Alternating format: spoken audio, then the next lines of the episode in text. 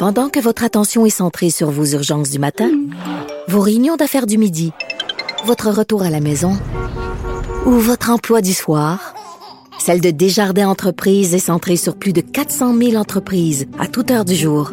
Grâce à notre connaissance des secteurs d'activité et à notre accompagnement spécialisé, nous aidons les entrepreneurs à relever chaque défi pour qu'ils puissent rester centrés sur ce qui compte, le développement de leur entreprise.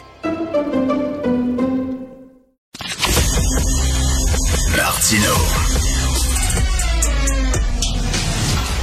Le cauchemar de tous les woke.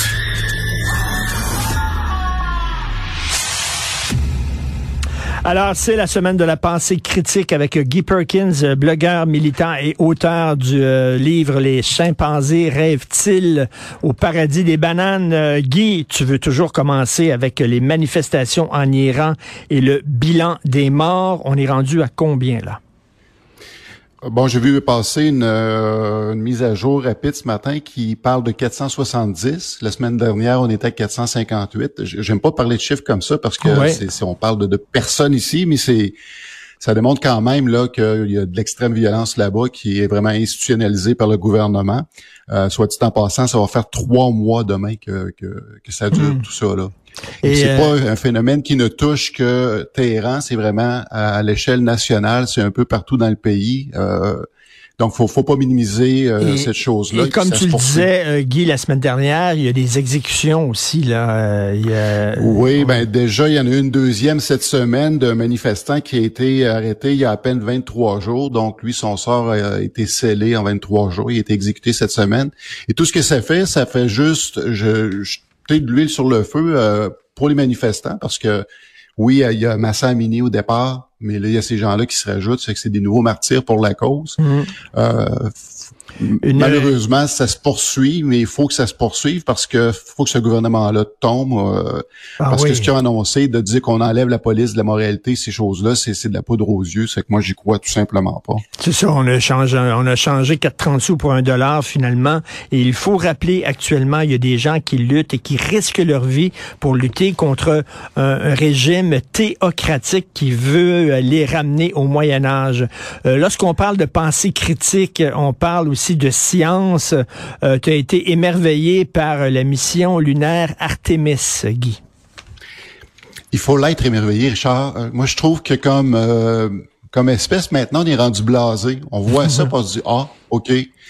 Pourtant, là, c'est, c'est, il y a 50 ans, c'était la dernière mission habitée sur la Lune qui avait lieu. Parce que quand on pense aux missions sur la Lune, on pense toujours à Apollo 11. La première fois, Neil Armstrong.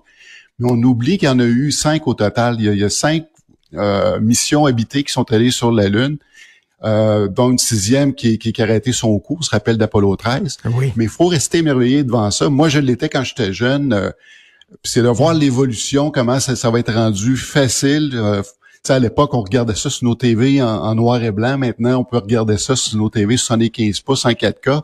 Mais tout ça a évolué, il faut rester émerveillé devant ça. Et euh, c'est comme c'est comme on dirait à quelqu'un qui prend un auto et qui s'en va à Charlevoix à cette heure-là. On dit oh, il y a un autre qui est allé Ouais, on trouve ça plate. Puis même prendre l'avion, moi, à chaque fois que je prends l'avion, des fois je m'arrête, je me dis hey, je suis assis à 40 000 pieds dans les airs avec une gang, avec 200 autres personnes enfermées dans un tube avec des ailes.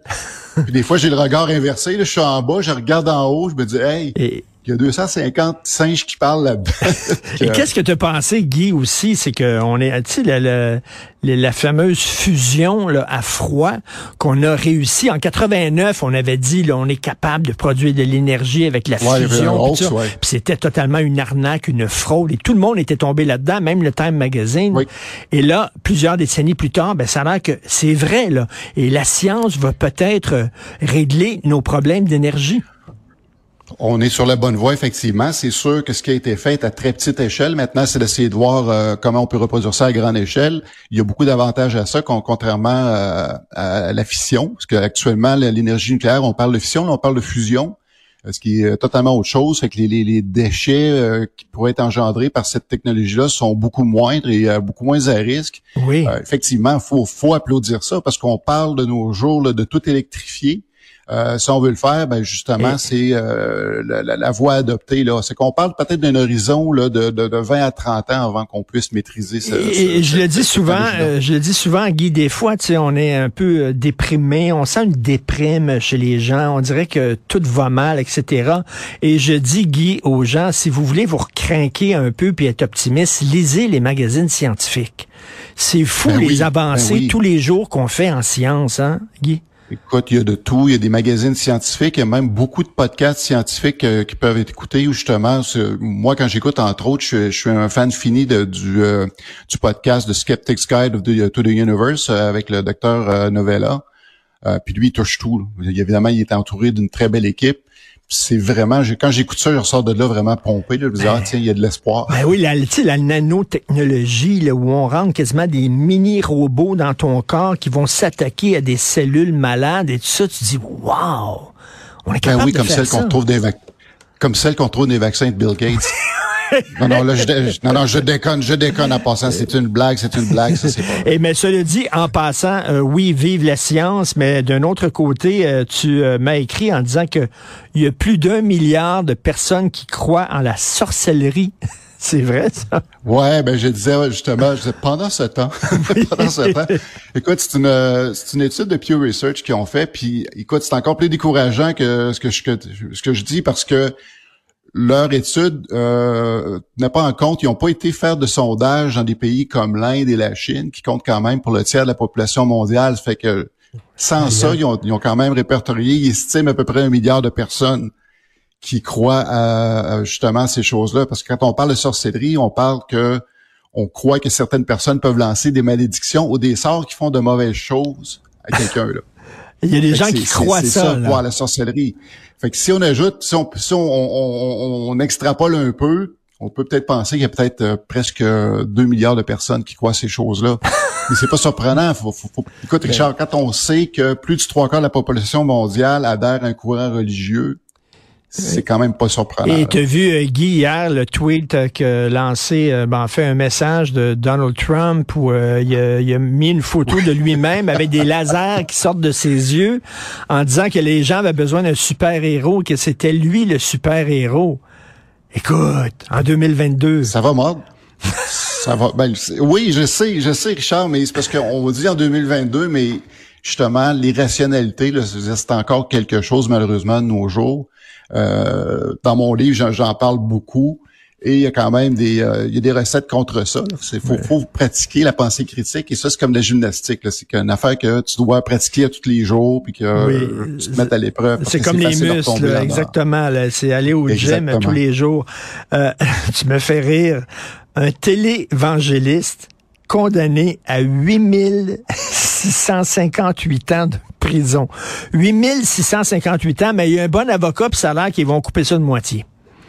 S'il y a un bon comportement en prison, effectivement, tu me voles mon poche, parce qu'effectivement, il a promis, si tu te comportes bien, on coupe ça de moitié. Mais on, rit, mais c'est en passant, c'est en Turquie que, que ça a eu lieu. C'est le, le, le, le un preacher euh, chrétien comme il y en a partout, hein, le, phénomène qu'on voit là, c'est que c'est répandu partout en Amérique, en tout cas, partout ce qu'il y a du, du, preaching euh, évangélique, c'est ce genre de choses-là, puisque lui était reconnu euh, coupable d'agression sexuelle puis d'abus sur mineurs. Mais on va dire, ah, c'est quoi la nouvelle? C'est juste la nouvelle, bon, on parle que 8558 ans de, prison euh, auquel il devra faire face. Mais Richard... Mais comment ils peuvent arriver à, à 8658 ans de prison? Ça fait partie de leur code où que pour chaque victime, puisqu'il y a quand même euh, au-delà de 252 victimes qui ont été identifiées, c'est que autres c'est cumulatif et que par victime il y a un certain nombre qui est associé, puis voilà, ça, commence avec. Euh... Boy, ok. Fait que la dernière chose que ce gars-là souhaite, c'est qu'on trouve une pilule pour les vivre éternellement, parce qu'il va regretter, il va regretter ça. Et euh, il y a euh, une relation supposément, selon l'agence internationale de presse coranique, ça c'est de la science, monsieur. Il y a une relation entre l'athéisme et le suicide, le manque de foi et le suicide? C'est ce qui semble vouloir faire comprendre. Ça, ça a attiré mon attention parce que j'en vois passer des choses sur mon fil de, de, presse que je fais toutes les semaines. Puis quand j'ai vu ça, j'ai trouvé ça un petit peu euh, fort en café. Euh, oui, eux autres, c'est la corrélation qu'ils font. Mais euh, regardons ça de près. Ce qu'il faut savoir, Richard, C'est comme, comme je disais tout à l'heure, il y a trois quarts de la population mondiale, plus du trois quarts de la population mondiale qui adhère à un courant religieux versus, bon, l'athéisme, on représente peut-être 15% de la population mondiale. Mais il faut savoir qu'il y a quand même 700 000 personnes par année qui meurent par suicide dans le monde. OK. Ça, c'est euh, si on se fie justement aux travaux de, de Pinker, quand euh, dans son livre La part d'ange en nous, lui, ce qu'il mentionne, c'est que depuis le euh, début des années 2000, ce chiffre-là, ça représente plus que les morts par guerre, de crimes violents, de terroristes combinés ensemble. c'est la quatrième cause de décès dans le monde pour hmm. les 15 à 19 ans. Et selon l'Agence internationale de presse coranique, si tu crois en Dieu, tu te suicides moins. Moins. c'est tout à fait faux parce que, écoute, le suicide, Richard, c'est une question de détresse psychologique et de misère. Puis quand on regarde les chiffres publiés par euh, l'Organisation mondiale de la santé, 77% des suicides surviennent dans des pays à revenus faibles ou intermédiaires, mais aussi dans des communautés à revenus faibles intermédiaires. c'est vraiment la misère, la détresse psychologique qui sont en cause là-dedans. Je suis allé voir les chiffres quand même, les statistiques mondiales, euh, puisque quand même l'Organisation mondiale, évidemment, font, ils retirent les chiffres d'un peu partout. Évidemment, le premier pays qui vient en haut de la liste, c'est euh, le Lesotho. C'est un pays du euh, sud-africain où ce que leur taux de suicide par 100 000 euh, habitants, c'est 87. Si on compare avec le Canada, le Canada est à 10. 10. Aïe, aïe. OK. Oui. Et puis, évidemment, Dans, dans, tous les cas, c'est environ 3-4 fois euh, il y, a quatre hommes pour une femme dans, les statistiques, à peu près un peu partout là, dans, ces statistiques-là. Là, ce que évidemment, ça peut fausser les choses quand on regarde les pays justement, euh, parce que on parle de la presse coranique, donc on parle de pays euh, musulmans. les statistiques démontrent que ces pays-là, ça, ça varie aux alentours de 5 euh, par contre, ce que l'OMS met comme mise en garde, c'est que c'est tellement tabou l'idée du suicide dans ces pays-là que les, euh, statistiques hmm. peuvent être un petit peu douteuses parce qu'il y a personne qui va vouloir dire que son frère, sa soeur, son cousin euh, est mort par suicide. Ça fait qu'ils vont changer ben les causes de décès dans les statistiques. Ça fait que ben c'est dur d'avoir vraiment... Tout à fait. Et ça me fait rire, moi, agence de presse coranique, tu sais qu'il y a des universités coraniques et même des universités chrétiennes et catholiques.